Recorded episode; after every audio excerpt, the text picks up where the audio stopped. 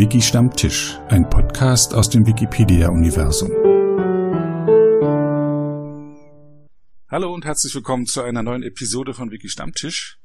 Mein Name ist Sebastian Wallroth und ich spreche mit interessanten Menschen aus dem Wikipedia-Umfeld. Heute zu Gast Beat Rüst aus Schlieren, einem Vorort in der Schweiz. Schönen Gruß, äh, einem Vorort von Zürich in der Schweiz. Ähm, schönen Gruß nach Schlieren aus Berlin. Herzlichen Dank. Ähm, Beat, stell dich doch mal vor. Ja, ich heiße wie gesagt Beat Rüst. Ich bin äh, 60 gewesen.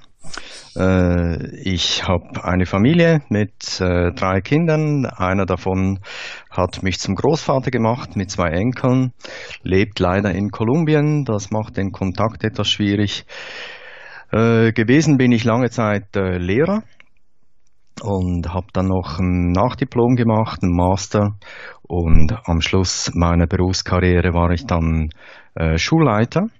Und im letzten Sommer konnte ich sehr früh in Frührente gehen und äh, genieße das Leben jetzt und schreibe unter anderem für Wikipedia, das heißt fürs Lexikon.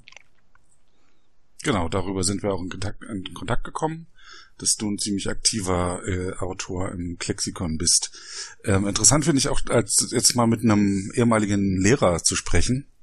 Du hast ja die quasi die äh, mindestens die Hälfte deiner äh, Arbeitszeit eben das Aufkommen des Internets erlebt. Genau. Das heißt zuerst mal war es mal das Aufkommen der Computer.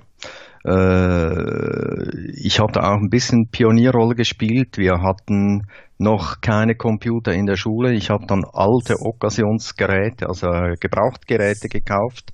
Das waren Riesendinger mit Röhrenbildschirmen und so weiter. Die habe ich auf dem Internet und in, in äh, Firmen und so weiter habe ich die zusammengesammelt und habe mit äh, habe dann die Kinder dort dran gelassen mit einfachen Lernprogrammen. Und das Internet, das kam dann eigentlich erst später. Zumindest hatten wir keine Verbindungen in der Schule. Hm. Du, du hast dich selber darum gekümmert, um diese Computer, also du warst da immer Vorreiter. Ja, genau. Ich habe sie auch aus dem eigenen Sack bezahlt, weil es dann doch einige, erst einige Jahre später, äh, die Schulen, in denen ich damals als Lehrer arbeitete, äh, sich die ersten Geräte angeschafft haben. Und da habe ich natürlich dann schon einige Erfahrungen mitgebracht. Dann warst du schon, bist du schon was Besonderes äh, unter den Lehrern gewesen. Der Computer-Nerd sozusagen. Jeder ist gern was Besonderes. Ja, ich denke schon. Ich bin vorausgegangen, äh, was Computereinsatz in der Schule anbelangt, ja.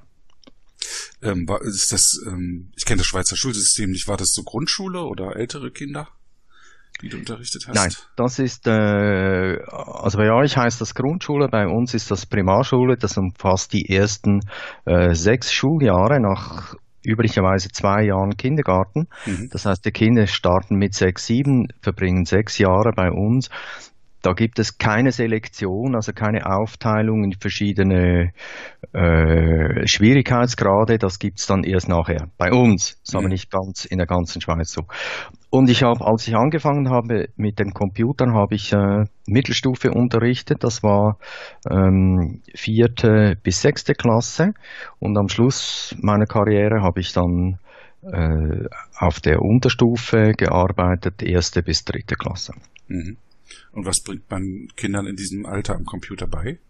Oder hat damals beigebracht? Heute ist das schon wieder völlig anders. Ja, könnte man auch heute noch. Äh, vor allem, also die Frage war damals, was gibt's für Programme überhaupt, die man nutzen kann? Weil Internetzugang hatten wir, wie gesagt, keinen. Äh, ich habe in Deutsch und in Mathematik äh, stark den Computer genutzt. In der Mathematik, da ging es dann in der Unterstufe um vor allem ums Üben, die reinen Rechnen, Rechnungen plus minus mal durch, also die Grundrechenarten. Ähm, da waren wir schon in der ersten Klasse am Computer bis zur dritten und haben einfach geübt, geübt, geübt. Der Vorteil, dass der Computer immer sofort Antwort gibt, ob es richtig ist oder falsch. Äh, die Kinder, die werden nicht wütend auf den Computer, weil der ist kein Mensch und der weiß ja, ob es richtig oder falsch ist. Die reagieren da total anders. Mhm. Die gehen ganz ganz locker damit um. Wenn der Lehrer einem Kind sagt, das ist falsch, dann riskiert er auch immer ein Stück Beziehung. Und der Computer, der hat eh keine Beziehung, also riskiert er da nichts. Ähm, und die Kinder erachten den Computer als absolut kompetent. Das ist auch noch so ein Vorteil. Das haben sie den Erwachsenen gegenüber nicht immer. Der zweite Bereich war das Lesen lernen. Äh, es gab so ein ganz tolles Programm, das zeigte so Bilder. Da mussten die Kinder versuchen, äh, das einzutippen, zum Beispiel Türe oder Haus oder Sonne. Da konnte man noch Schwierigkeitsgrade einstellen. Im unteren Niveau, da war Sonne mit einem N auch schon richtig und im oberen Niveau, da musste das dann groß geschrieben sein mit zwei N und so ließ sich das steigern. Und der Vorteil war, die Kinder, ich hatte jeweils vier Computer im Schulzimmer. Wir hatten zum Teil Halbklassenunterricht mit zwölf Kindern, das heißt vier konnten am Computer üben und ich hatte mehr Zeit für die übrigen acht. Mhm. Ach so, die haben dann selbstständig gelernt? Ja, als sie das Programm mal kannten, da haben sie gewusst, was sie äh, aufschalten, also was sie, in welches Programm sie reingehen müssen. Und dann haben sie gearbeitet. Und wenn irgendwas nicht ging, dann, dann haben sie nach mir gerufen, das ist klar. Aber die waren schon sehr, sehr beschäftigt und die haben sehr, sehr viel geleistet äh, und ich hatte am Schluss keine Korrekturen zu machen. Das ist ja dann auch noch ein Vorteil. Die, die Investition am Anfang natürlich in die Geräte, in die Programme, also auch zeitlich, die war sehr groß, aber alles in allem hat sich dann das am Schluss gelohnt und es ist auch pädagogisch sinnvoll, weil ähm, die Korrektur, die sofort kommt, die ist weit wertvoller als das Heft, das der Schüler am nächsten oder übernächsten Tag äh, zurückkriegt und da war eine Rechnung falsch. Mhm. Gab es damals auch schon Nachschlagewerke im Computer? Gab es sicher schon, aber äh, da ich, wie gesagt, in dieser Anfangsphase keinen Internetzugang hatte, äh, habe ich mich nicht stärker darum gekümmert, weil ähm, äh, ja, weil ich es eh nicht nutzen konnte. Nur als ich angefangen habe mit Computern, das war so etwa im Jahr 94, also das ist doch über 20 Jahre her. Ähm, ich weiß nicht mal, wie weit das Internet damals war. Mag ich mich nicht mehr erinnern. ja, äh, Moment, ich, es gab ja Microsoft Encarta und von Bertelsmann gab es auch, glaube ich, ein ein Lexikon. Und Encarta ja. ist äh, von 1993 bis 2009 herausgegeben worden. Ja, ja. Also das, das war kein Thema. Also wenn, dann war das was für Erwachsene. Wir alle mussten das zuerst selber erarbeiten. Also ich äh, ich bin ja nicht als Kind mit dem Computer aufgewachsen. 94, da war ich schon fast 40. Mhm. Äh, ich hatte viele Kollegen oder zahlreiche Kolleginnen und Kollegen, die haben sich dem Computer total verweigert, haben sich zum Beispiel verweigert, äh, zu lernen, wie man Mail schreibt, Mail liest und so, weil sie dachten, sie kommen ohne Computer durch ihr Berufsleben. Mhm. Das ist heute nicht mehr möglich. Nein, ich. das ist heute nicht mehr möglich und ich habe dann als Schulleiter erlebt, ähm, also die wenigen Verweigerer, die man in einer Schule hat und wenn man die nicht animieren konnte, dann hat man halt dann doch so ein bisschen leisen Druck aufgesetzt. Das heißt, man hat Ziele definiert, die Schüler müssen bis dann und dann das und das können, also muss die Lehrperson in der Lage sein, das zu unterrichten. Also muss sie es lernen. Ja, ja, ich habe ja nun auch einen Sohn und habe auch Lehrer in der Verwandtschaft äh, und da merke ich ähm, zum Beispiel an der Schule meiner meines Sohnes sind alle Lehrer per E-Mail erreichbar.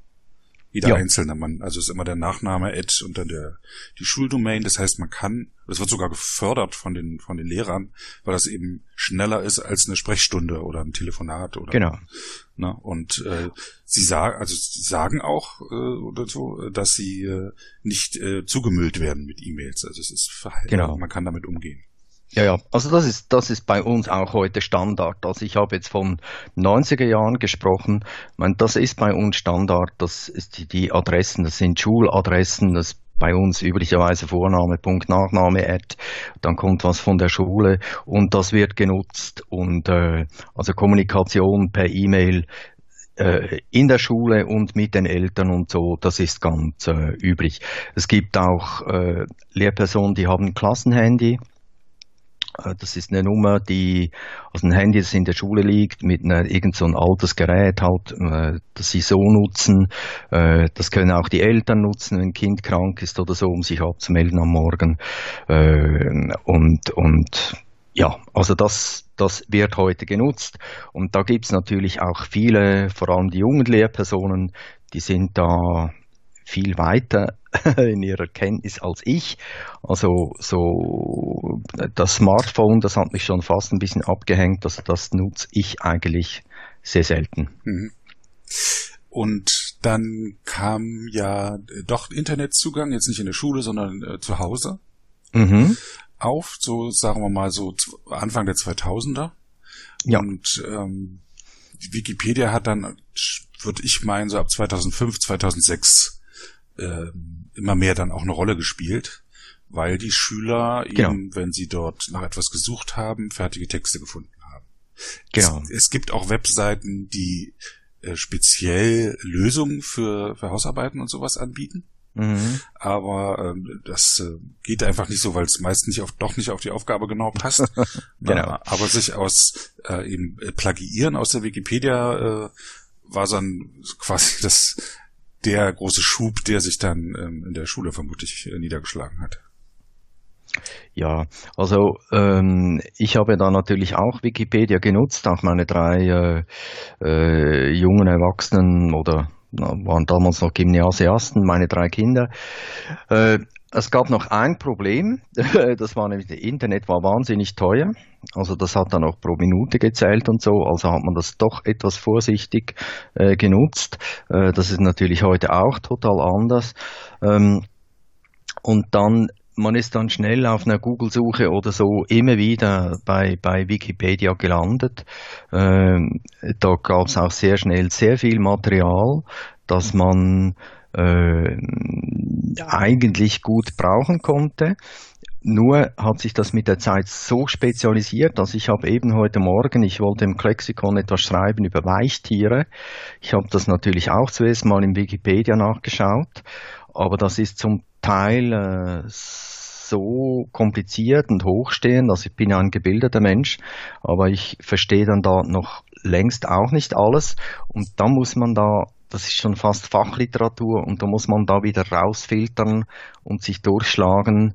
Und äh, das ist dann auch wieder nicht ganz so einfach.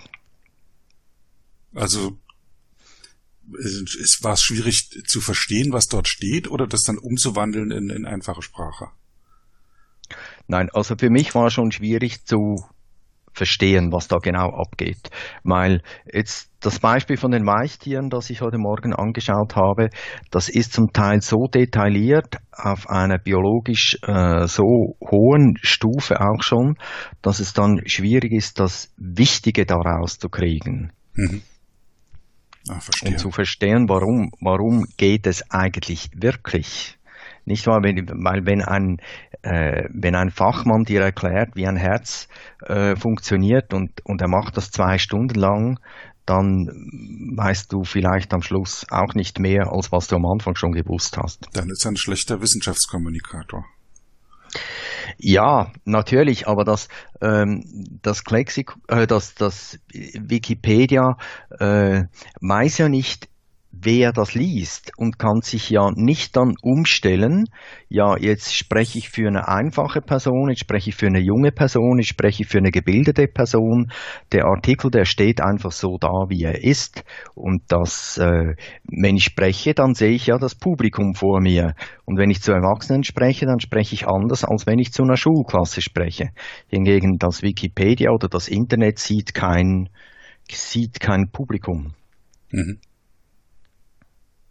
Da gilt es dann eigentlich neutraler Standpunkt, aber auch ähm, ja sich an alle wendend für ein Allgemeinlexikon an, eben nicht für Fachleute zu schreiben, aber auch nicht für völlige Laien.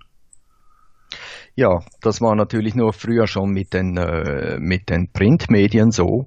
Ein Brockhaus, alle Bände, die sind irgendwie zwei, drei Meter lang Und äh, ein Schülerlexikon ist dann eben ein Buch oder irgendwie so. Und mhm. das ist, äh, da stehen eben nur die wichtigen Informationen drin. Es ist anders aufbereitet, größer geschrieben, einfacher zu finden.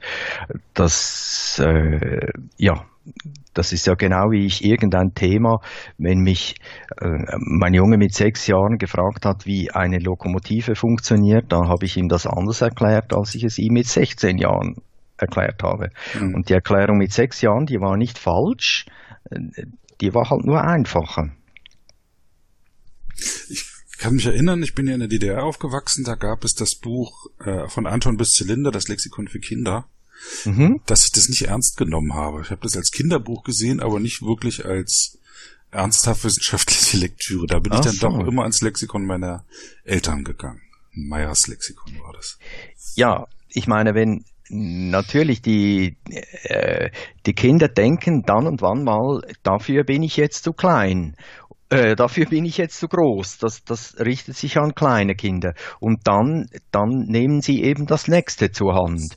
Das ist zum Beispiel der, äh, der Grund, warum sie die Kinder bei uns in der Schule alle drei Jahre ein anderes Wörterbuch kriegen. Mhm. Weil am Anfang brauchen sie einmal ein, ein, einfaches, da stehen ein paar hundert Wörter drin, äh, weil sie sonst das, das im Alphabet auch gar nicht finden. Das nächste, das hat dann irgendwie so zwischen 1000 und 2000 Wörtern und, und ab dem siebten Schuljahr gibt's dann noch äh, äh, vielfältigere Werke. Und das ist ja klar, das muss ja, das muss ja irgendwie äh, passen. Also ein, ein Siebenjähriger liest ja auch nicht dasselbe Geschichtenbuch, wie wir als Erwachsene Literatur lesen. Was für mich ein guter Einstieg ist ins Klexikon. Da, da genau. arbeitest genau. du ja jetzt äh, mit seit letztem Jahr, wenn ich es richtig mhm. gesehen habe, also seit deiner Pensionierung. Ja. Heißt das genau. Pensionierung in der Schweiz? Bei uns ja. Okay. ähm, und ähm, das wendet sich an Kinder, aber Kinder sind äh, von, als Kind gilt man wie lange von 0 bis 14 oder so, ne? Das sind ja doch sehr unterschiedliche Ziele. Ja, ja, so bis 14, nachher nennen wir es so. Jugendliche. Äh, da kommen die Jugendlichen, da kommen die jungen Erwachsenen, dann die Erwachsenen. Ja, das Lexikon äh, richtet sich äh, gemäß dem, was drin steht, an Kinder von 6 bis 12 Jahren. Das wäre also bei uns die Primarschule, bei euch vermutlich äh, etwa die Grundschule. Ähm, da äh, bin ich nicht ganz einverstanden damit, weil äh, mit sechs, sieben Jahren, in den ersten ein, zwei Jahren lernen die Kinder erstmal zu lesen. Und ich denke, es gibt keinen Artikel im Lexikon, der dann doch so einfach ist. Wobei natürlich Kinder, es gibt welche, die können mit fünf Jahren schon lesen, die kommen zur Schule und können lesen und andere tun sich schwer damit, äh, ein oder zwei Jahre lang, bis sie dann einfache Wörter lesen können. Also man kann da auch nicht so stereotyp von einem Alter sprechen, aber ich denke, so schwerpunktmäßig sind die Lexikonartikel nicht von äh, 6 bis 12, sondern von 9 bis 12 Jahren gut brauchbar. Einige sind auch oder viele sind auch später noch brauchbar, zumindest um sich mal so eine Grundinformation zu holen, worum geht's überhaupt und dann noch in einem aufwendigeren Werk nachzusehen. Aber ich denke so äh, äh, 9 bis 12, je nachdem auch wie weit die Schüler persönlich schulisch entwickelt sind, da liegt man gut. Hm. Ich sehe gerade, dass Klexikon noch keinen Artikel in der Wikipedia hat. Es wird nur erwähnt auf der Wikipedia, in dem Artikel über Wikipedia, in der Wikipedia. Da steht auch oh. 6 bis 12. Ah, da wär auch, war ja auch noch was zu tun. Ähm, wenn du in der, im Klexikon schreibst, wen hast du da vor dir als Zielgruppe? Äh, das hängt auch noch ein klein bisschen vom Thema ab, weil ich denke, oder es hängt eigentlich stark vom Thema ab, weil ich denke, die, die Kinder, die schauen sich nicht alle das Gleiche an. Ich habe äh, das Reh geschrieben vor kurzer Zeit, ich glaube jetzt im Januar, das hat sich zu einem Riesenrenner entwickelt. Das wird so 50 Mal pro Tag äh, abgerufen. Mhm. Äh, das ist sehr viel. Ähm, und dann frage ich mich, in welchem Alter erkundigt sich das Kind über das Reh? Äh, das ist so ein Thema bei uns in der zweiten, dritten Klasse, kann auch in der vierten, fünften nochmal sein. Und da verwende ich eine einfachere Sprache und einfachere Inhalte. Hingegen gibt's, äh, ich habe einen Artikel oder einen Entwurf geschrieben zum Thema Geometrie. Geometrie ist, ist bei uns ja, es gibt so spielerische Grundformen in der Unterstufe, aber eigentlich so wirklich ein Thema mit Dreiecken und Winkeln und Anschreiben und so. Das kommt bei uns so in der fünften Klasse, also richtig dann auch die Sprache und die Sätze eher so auf dieses, äh, auf dieses Alter aus. Und ich wähle mir auch die Themen aus. Wir haben ja eine im Wikipedia kann man auch schreiben, was man will, und im Lexikon kann man nur schreiben, was auf der Wunschliste steht. Man kann aber auch Vorschläge auf die Wunschliste setzen lassen. Das geht immer sehr gut. Das wird sehr bereitwillig aufgenommen. Aber ich suche mich ich suche mir auch aus der Wunschliste aus, was ich denke, das fehlt jetzt am meisten. Das interessiert die Kinder. Das ist in der Schule Thema. Da, äh, da wollen sie was drüber wissen. Unterscheidest du dich äh, auf, weil du ähm, jetzt eben mit Kindern Erfahrung hast von ähm, anderen Klexikon-Autoren? Ja, ich denke schon. Äh, und ich mm, will das überhaupt nicht abwertend meinen oder so, aber äh, ich lese manchmal einen Artikel und da merke ich einfach, das hat ein, das hat ein Gymnasiumlehrer geschrieben oder das hat ein Erwachsener geschrieben oder so. Äh, also einer, der, der ein Erwachsener, der vor allem mit Erwachsenen zu tun hat. Und äh, aber es ist inhaltlich sehr gut und dann arbeite ich halt äh, dran mit weil die beim Klexikon das ist auch noch speziell, da kommen die äh, Entwürfe, die legt man in einen Entwurfsraum und da kann sie jeder ansehen und da müssen drei Personen damit einverstanden sein, dass ein richtiger Artikel draus wird. Das heißt, dass das verschoben wird ähm, zu den richtigen Artikeln. Die Entwürfe sind zwar schon einsehbar, aber sie sind, man muss sie anders suchen. Das heißt, ähm, wenn einer wenn dann Artikel im Entwurfsraum äh, auftaucht, dann kann sich jeder noch dran beteiligen. Und was ich oft mache, seit ich dabei bin, äh, ich gehe da mal ran und und manchmal hole ich das sprachlich noch um zwei, drei Jahre runter. Ähm, mache ein bisschen kürzere Sätze, äh, bisschen andere Wortwahl und manchmal auch eine andere Reihenfolge, weil wir, weil wir Erwachsenen, wir haben die, wir schauen immer etwas so von außen an, vom Ganzen und beschreiben dann so von oben nach unten. Und die Kinder, die denken umgekehrt, die denken, was weiß ich schon? Und dann wollen sie was dazulernen. Also muss man dort beginnen bei dem, was sie schon können und dann das ausbauen. Und ich denke, was das Klexikon stark macht, ist diese Zusammenarbeit, weil äh, die, die Entwürfe gewinnen so viel schon in dieser Phase. Diese Phase kann drei Stunden dauern, sie kann äh, drei Wochen dauern äh, und dann wird, ein Artikel, äh, wird aus einem Entwurf ein Artikel und auch dann ist er noch ähm, äh, bearbeitbar, wie, im, wie in der Wikipedia auch. Und da kann man immer noch ausbauen oder was dran äh, ändern oder andersrum formulieren oder so. Das finde ich ganz toll. Also die, die Stärke liegt in der Zusammenarbeit. Ich sehe gerade, dass ein Artikel über Donald Trump als Entwurf vorliegt. Ja, genau. Den habe ich heute mal, wurde irgendwie letzte Nacht geschrieben. Ach, du warst äh, das? Ah, ach, stimmt. Nee, nee, nee. Wurde, Ach, wurde, wurde geschrieben. Zico genau. van Dijk war das ja auch schon mal. Genau. Hier also man kann ja nachschauen, äh, wer was geschrieben hat, wer was verändert hat. Das ist alles sehr transparent. Äh, ich habe den Artikel heute Morgen schnell auf dem Tablet gelesen, weil ich immer wir arbeiten so zu verschiedenen Tageszeiten. Das ist so lustig. Ähm, ich arbeite manchmal morgens um halb acht Uhr, andere nachts um halb zwei und man sieht immer, wenn einer gespeichert hat, wann der gearbeitet hat. Das finde mhm. ich finde es einfach toll, wie die, wie die Menschen da verschieden sind. Äh, und ich habe den Artikel über Trump gesehen heute Morgen von Siko, habe ihn sehr interessant gefunden, ist von der Sprache, vom Aufbau her und so, finde ich sehr gut, würde ich nichts machen. Hat noch so ein, zwei Sachfragen.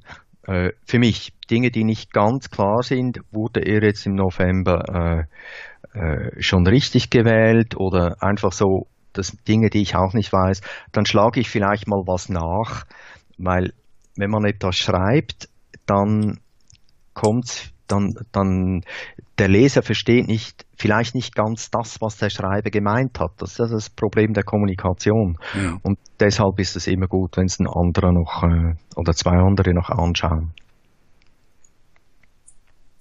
Was würdest du Lehrern raten, wie sie mit dem Klexikon umgehen sollten? Ja, unbedingt sollen sie es kennenlernen. Mhm weil äh, ich denke, das hat sich leider noch nicht so, ist noch nicht so bekannt. Das ist ja interessant, wie ich dazu gekommen bin. Wenn ich das äh, kurz erklären kann, ich war erst vor einem Jahr, also in meinem letzten Arbeitsjahr, habe ich ja meine Lehrpersonen besucht im Unterricht. Ähm, und einer, der war gerade mit den Kindern an Computerarbeit und die hätten, äh, die sollen eigentlich Referate vor, äh, vorbereiten über Planeten. Und dann ist klar, da, der Lehrer hatte dann Beamer und, und dann hat, haben die Schüler vorgeschlagen, gehen wir mal auf Wikipedia und das irgendwie der Mars auf Wikipedia äh, ist einfach wahnsinnig lang und wahnsinnig hochstehend.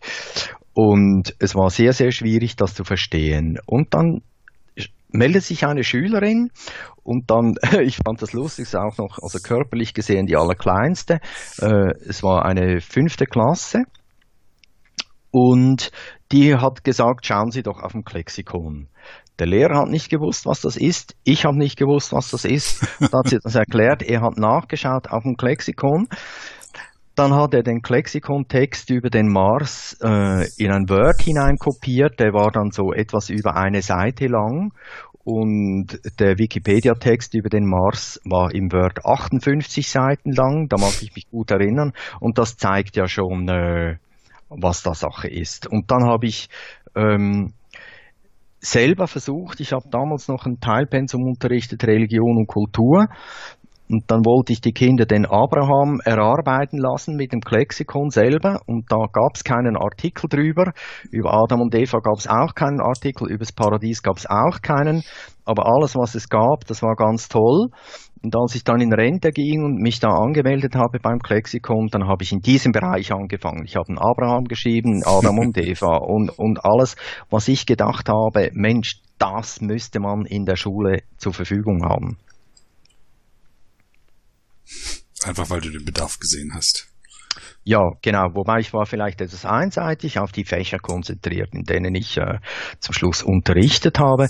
Aber ich würde dann auch den, den Unterricht, den könnte man dann ganz anders aufbauen. Man könnte sagen, äh, wir machen Gruppen, jede Gruppe äh, hat ein anderes Thema oder hat dasselbe Thema. Ihr äh, schreibt äh, Fragen dazu, einfache Fragen, schwierige Fragen oder ihr erarbeitet euch ein Referat oder äh, äh, ihr schreibt eine Zusammenfassung, ihr macht ein Plakat.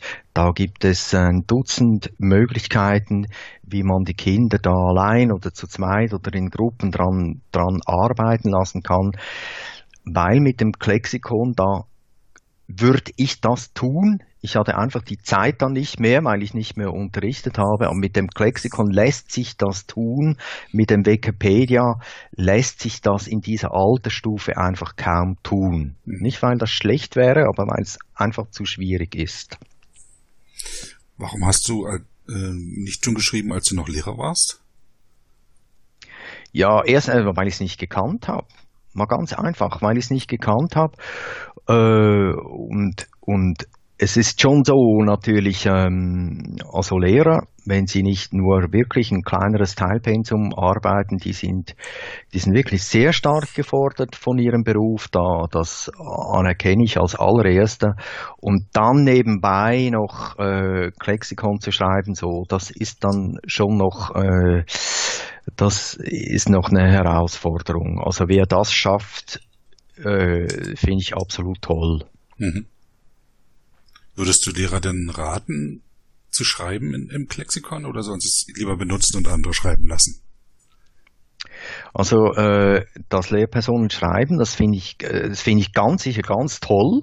Wer irgendwie da noch noch Kräfte frei hat oder mal im, im Urlaub oder am Wochenende oder irgendwie so, vielleicht auch mit der Klasse etwas erarbeitet, das wäre ein Thema und das kann man ja auch machen. Die Klasse erarbeitet einen Lexikonartikel und der Lehrer setzt es dann unter seinem Namen drauf, das geht dann nicht anders oder äh, äh, melden Klassensprecher an oder so. Das ist natürlich noch eine andere äh, Arbeit, die, die, das kann man dann auch wieder sehr, sehr gut in den Klassenunterricht einbauen.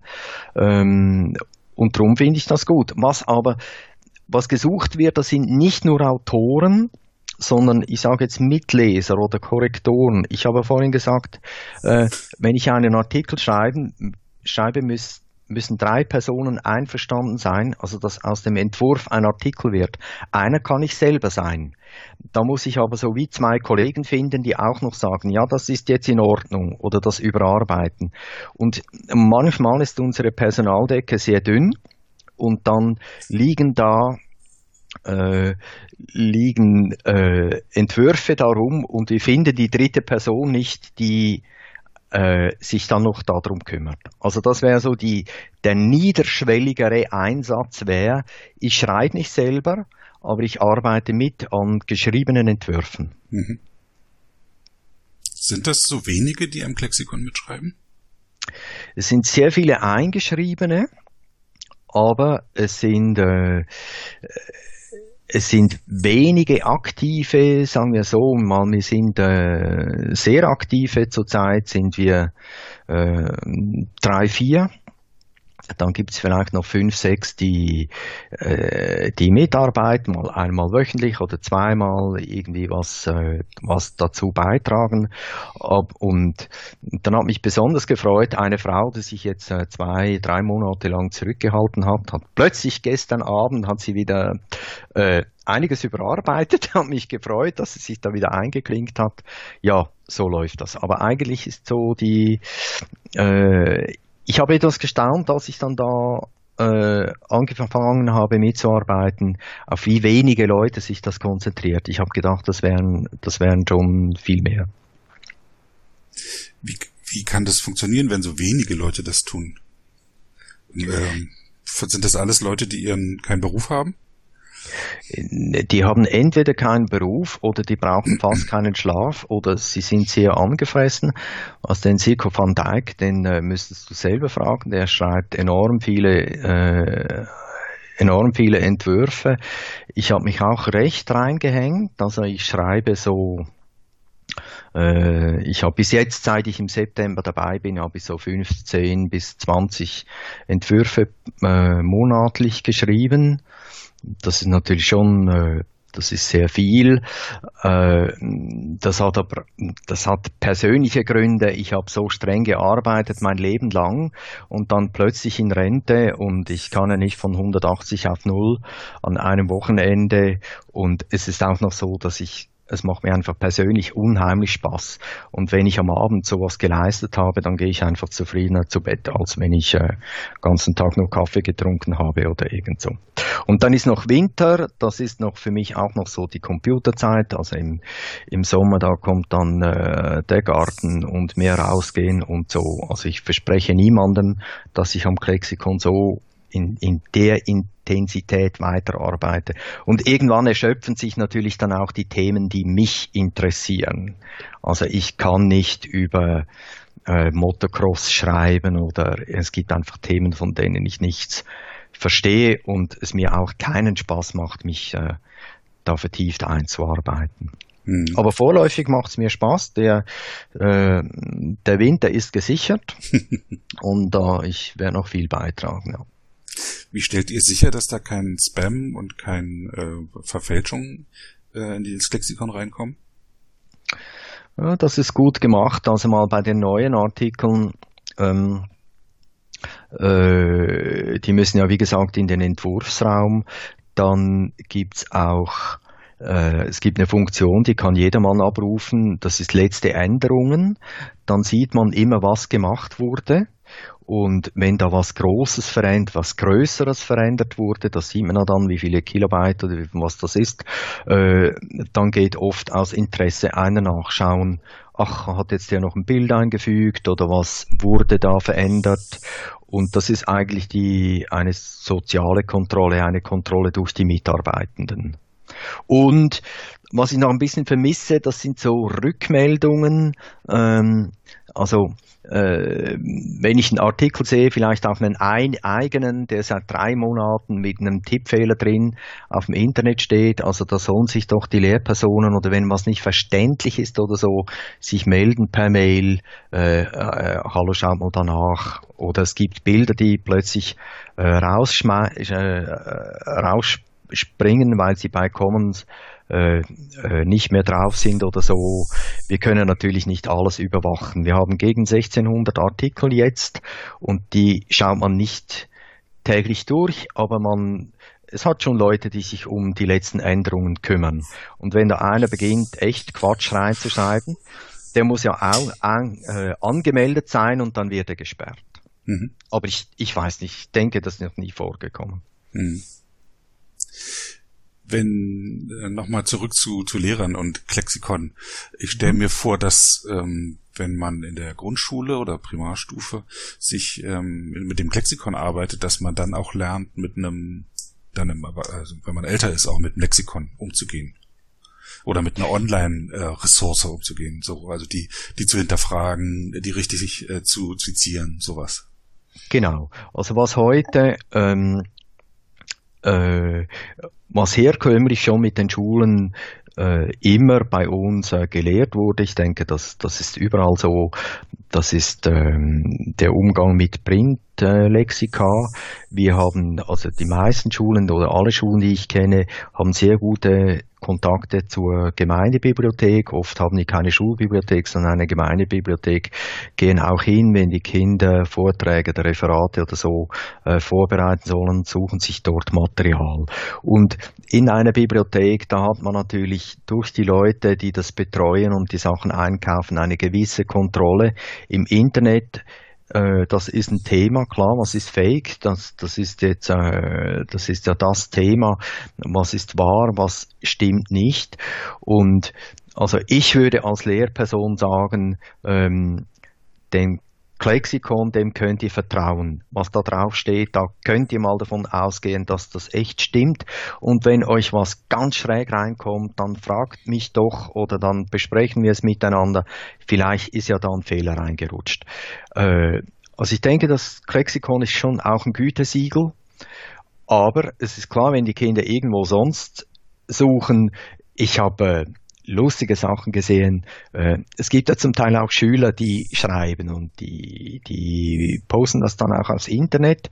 Ähm, da, da habe ich Dinge gelesen, die von neunjährigen äh, Kindern geschrieben wurden, die sind schlicht falsch.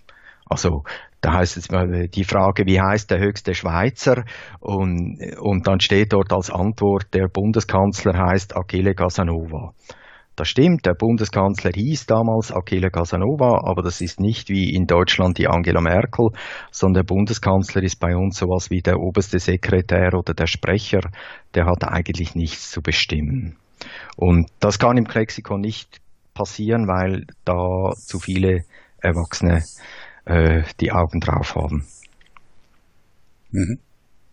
Medienkompetenz ist da das, das Stichwort. Ja, das ist natürlich äh, das, das Stichwort. Das, also wir haben einen neuen Lehrplan in der Schweiz jetzt, Lehrplan 21, aber bei uns haben ja die Kantone die Schulhoheit. Das ist so wie bei euch die Bundesländer, nur ist alles bei uns 10 oder 20 mal kleiner. Wir haben auf sieben Millionen Einwohner, 24 oder 25 Kantone. Jeder hat die Schulha Schulhoheit. Äh, das ist ein bisschen Wahnsinn, aber das ist so. Also ich finde es Wahnsinn, aber es ist so. Kostet auch viel Geld, solche Kleinräumigkeiten, Lehrmitteln und so. Aber jetzt gibt es einen Lehrplan 21, der wurde gemeinsam ausgearbeitet und verschiedene Kantone haben sich dem schon angeschlossen. Und da ist die äh, Medienkompetenz ein ganz prioritäres Thema. Das ist auch richtig so. Also das, das kann ja nicht anders sein. Ich glaube, das ist auch einer der Hauptgründe für die jetzigen äh, politischen Sachen, die wir jetzt vor allem, ich kenne die aus Deutschland äh, erleben, wo die Leute völlig verunsichert sind, die wo es früher halt was äh, war so war, dass was in der Zeitung stand und was im Fernsehen kam, das hat man halt geglaubt. Und jetzt genau. gibt es einen Kanal, nämlich das Internet, die, mhm. die genauso selber Anmutung haben wie Fernsehen oder Zeitung. Und dann äh, kann man da zwei Meldungen nebeneinander halten und man kann nicht auf den ersten Blick sehen, was ist davon falsch und was ist richtig. Ja, genau. Man kann unter Umständen sehen, dass sie sehr verschieden sind.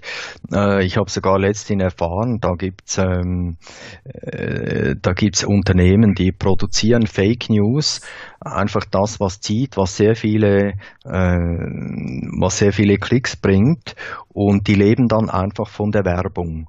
Also sie produzieren sehr viele Klicks mit, mit Lügen, aber die Werbung lässt sich drauf verkaufen und da kann einer bis zu 2000 Euro verdienen pro Tag, indem er Fake News verbreitet, Klicks produziert und Werbung drauf platziert. Also es ist heute, ich denke, es ist sehr, sehr schwierig. Ja, als ich ein Kind war, da war noch wahr, was in der Zeitung stand. Und heute äh, ist es echt schwierig herauszufinden, wem man noch trauen kann, ja. Es kommt ja noch erschwerend hinzu, dass, ähm, wenn man jetzt bei privaten Sendern sieht, gibt es viel Scripted Reality, also Fernseh, mhm. ähm, scheinbare Dokumentationen, die aber von Schauspielern nachgespielt werden. Ja, ja. Die auch, die auch, ähm, also ich würde da eine Kennzeichnungspflicht eigentlich fordern, weil mhm. ich auf Facebook jetzt schon Kommentare ge gelesen habe, wo Leute dann auch eben glauben, dass die Tagesthemen Scripted Reality sind. Ja, ja, ich meine, wir haben auch immer mehr denn im Fernsehen die Reality-Shows, Reality-Soaps und so weiter. Und ich hatte schon, ich hatte schon Schulkinder, habe ich echt selber erlebt, äh, sieben, achtjährige, die sagen mir dann, doch, die Dinosaurier, die, leb, die, die leben heute noch, die habe ich gesehen im Film Jurassic Park. Mhm. Äh, und da musste ich sehr lange erklären, das ist Trick und Animation und das kann man eben heute und so und das sieht alles so echt aus, aber das gibt es nicht wirklich in echt. Aber ich weiß nicht, äh, wie tief sich das in dem Kind verankert hat und ob der mir das abgenommen hat, weil die Eindrücke, die sind so stark äh, und das ist echt schwierig heute für die, für die Kinder. Ja, nee, für die Erwachsenen ist es auch. Und schwierig. für die Erwachsenen, ja, Wir ja. Wir haben jetzt eine Generation, so 30, 40-Jährigen, die nicht mit dem Internet aufgewachsen sind. Also ich bin da ja. eine Sonderperson, du sicher auch. Ähm, wir beschäftigen uns eben intensiv damit. Aber mhm. so gleichaltrige, ich bin jetzt 48 und, und zehn Jahre, bis zu zehn Jahre jüngere, die sind eben nicht damit aufgewachsen. Die haben vor fünf Jahren ähm, eben noch alles abgelehnt, was aus dem Internet kam. Und jetzt mhm. äh, ist es in die andere Richtung geschwenkt. Jetzt glauben sie alles, was im Internet steht. Ja, ja, ja einerseits Internet, andererseits Fernsehen, äh, Radio zum Teil ist es ja auch. Also jegliche Information. Äh, aber Internet ist natürlich am, äh, ich sage jetzt mal am gefährlichsten. Ich meine, so Fern ja, Fernsehstationen, die sind auch noch zum Teil staatlich und so, die sind da vielleicht auch gefärbt, aber äh, es kann ja dann doch nicht ganz jeder einfach da eine, eine Website errichten und irgendwas verbreiten. Aber es ist ein Riesenproblem. Das ist ganz klar, ja. Äh, was, was, was eben das Gefährliche daran ist, in Deutschland steht in diesem Jahr eine Bundestagswahl an, mhm. dass die ähm, sich immer mehr Leute über das Internet auch politisch informieren und ja. dort auch einen völlig falschen Eindruck von Politik kriegen. Mhm. Das mhm. haben auch Journalisten schon so befördert, dass sie es immer so zuspitzen auf irgendeinen Zwei-Personen-Kampf oder ja, irgendeine eine, aktuelle Sensationsentscheidung oder so. Genau. Aber dass Politik äh, und Demokratie harte Arbeit sind, das weißt du am besten. Ja, das weiß ich, weil äh, ich mag selber Politik. Äh, Seit vielen Jahren. Ich, ich, ich wurde eigentlich, äh, also mir waren Umweltthemen, waren mir schon immer etwas sehr Wichtiges. Es gab, also wir hatten in den 70er Jahren hatten wir das große Problem mit der Gewässerverschmutzung in der Schweiz. Da hat man einfach äh, alles in die Bäche und in die Flüsse reingekippt, wie überall. Ähm, das hat man da mit den Kläranlagen, also die Schweiz ist natürlich auch kleinräumig und, und die in Basel unten, da haben haben sie dann unseren Dreck aus dem Rhein gefischt und versucht daraus Trinkwasser zu machen. Und da hatten wir schon auch unser eigenes Bedürfnis, das in den Griff zu kriegen. Äh, wir hatten das mit der Gewässerverschmutzung, ist klar, die fließen so kanalisiert, äh, hat man dann so in den Griff gekriegt. In der Luft war es schwieriger, weil die ist überall. Und da kam das Müllproblem. Wir hatten sehr, sehr viel Müll, äh, sehr viel Abfall und das hat mich einfach interessiert. Da habe ich gedacht, da müssen wir was machen. Und ich bin dann, wir sind im Jahr 92 hier nach Schlieren äh, umgezogen. Ich habe in der Stadt Zürich gewohnt vorher. Wie immer, bin dort aufgewachsen. Also Schlieren ist ja zusammengebaut, das gleiche äh, nebenan auf der Westseite von Zürich. Und ähm, bin dann hier der Grünen Partei beigetreten. Das war anfangs äh, der 90er Jahre. Äh, ich war dann mit einem Unterbruch sehr lange Parteipräsident, bin es heute noch.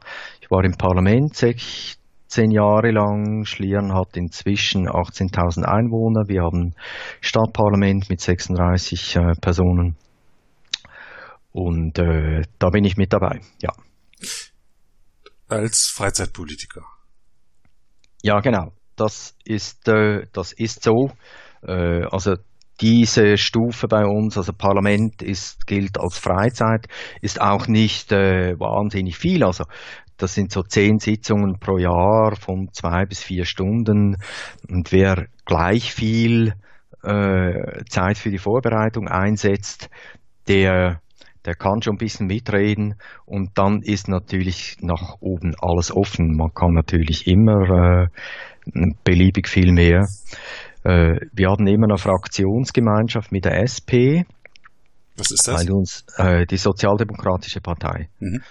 Äh, weil das natürlich, äh, weil die uns politisch am nächsten standen. Jetzt gibt es auch noch die GLP, das ist die grünliberale Partei, ist eine, eine jüngere Bewegung. Ähm, die ist grün, aber in sozialpolitischen Fragen eher äh, eher rechts und nicht so sehr links.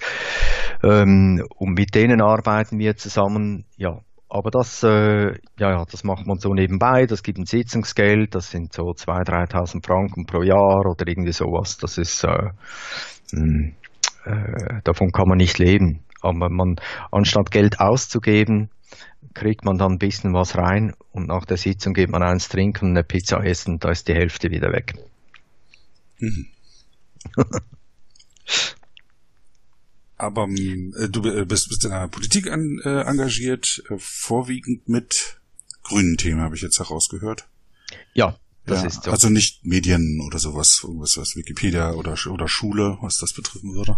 Ja, ich, ich war natürlich hier im, im Parlament schon der Fachmann für Schul, äh, Schulfragen, das ist klar. Ich habe mich dort eingebracht, wenn es äh, wenn es spezifische Themen ging, um spezifische Themen ging, wie zum Beispiel Organisation äh, der Schule, wie ist das strukturiert, wie, wie viele Schulleitungen gibt das, wie viel Administration und so da habe ich mich jeweils eingebracht bei solchen Sachfragen. Äh, die, ich bin eigentlich ein sehr spezifischer Lokalpolitiker. Ich, je näher das da bei uns ist, desto mehr interessiere ich mich dafür. Schlieren ist sehr gewachsen. Da sind riesige Industriebetriebe sind stillgelegt worden, eine Färberei, eine Leimfabrik und so weiter. Das wird alles überbaut mit Wohnungen und etwas Geschäften. Äh, da muss man schauen, dass was Gutes äh, dabei rauskommt, nicht einfach Plattenbauten hingeklotzt wird, dann haben wir zusätzlichen Verkehr, also wir sind gewachsen innerhalb von fünf Jahren von 13.000 auf 18.000 Einwohner. Äh, da muss man Straßen bereitstellen, das Ganze lenken und und. Jetzt kriegen wir sogar eine Straßenbahn, also so eine Vorortstraßenbahn, die von Zürich nach Schlieren und dann noch weiter bis in den Kanton Aargau runterführt. Und da gibt es schon einiges zu bewältigen und zu entscheiden und das macht äh, das macht Spaß, aber man muss es tun und als grüner, linker Politiker ist man in der Minderheit bei uns und das muss man auch noch irgendwie bewältigen. Aber bis jetzt habe ich das geschafft. Hast du mal geschaut, wie ähm, äh, Schweizer Politik in der Wikipedia dargestellt wird? Nee, habe ich nicht mal gemacht. Hm. Bin ich äh, gar nie auf okay. die Idee gekommen. Ja, hätte ja sein können.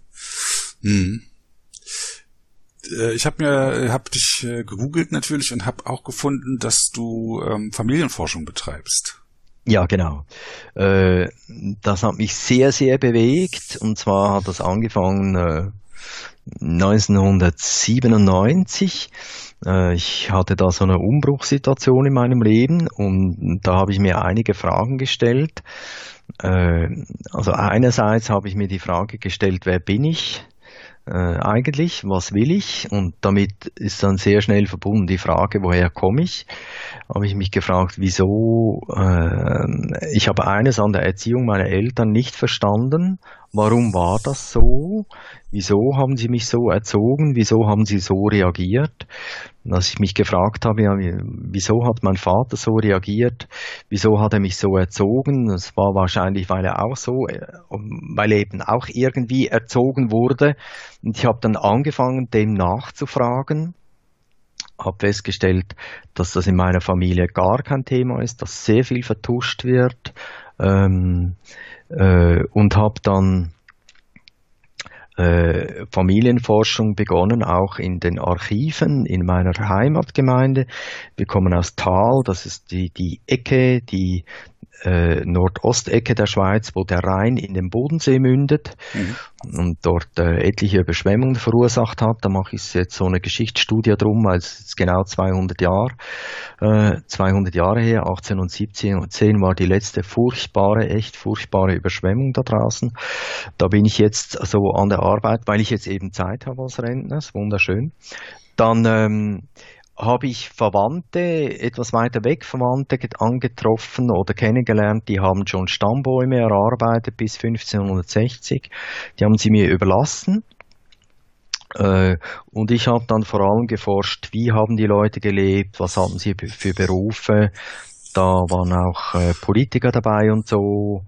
Sie, einer hatte eine Sägerei, einer hatte eine Mühle, einer eine Stofffärberei und das hinterlässt Spuren in den Archiven und die habe ich dann äh, herausgesucht als Spaß, aus Freude, habe ein Buch darüber geschrieben, ähm, habe äh, habe auch eine Website gebaut, trüss.ch und da haben wir sehr viel aufgeschaltet, äh, einfach so zum Spaß.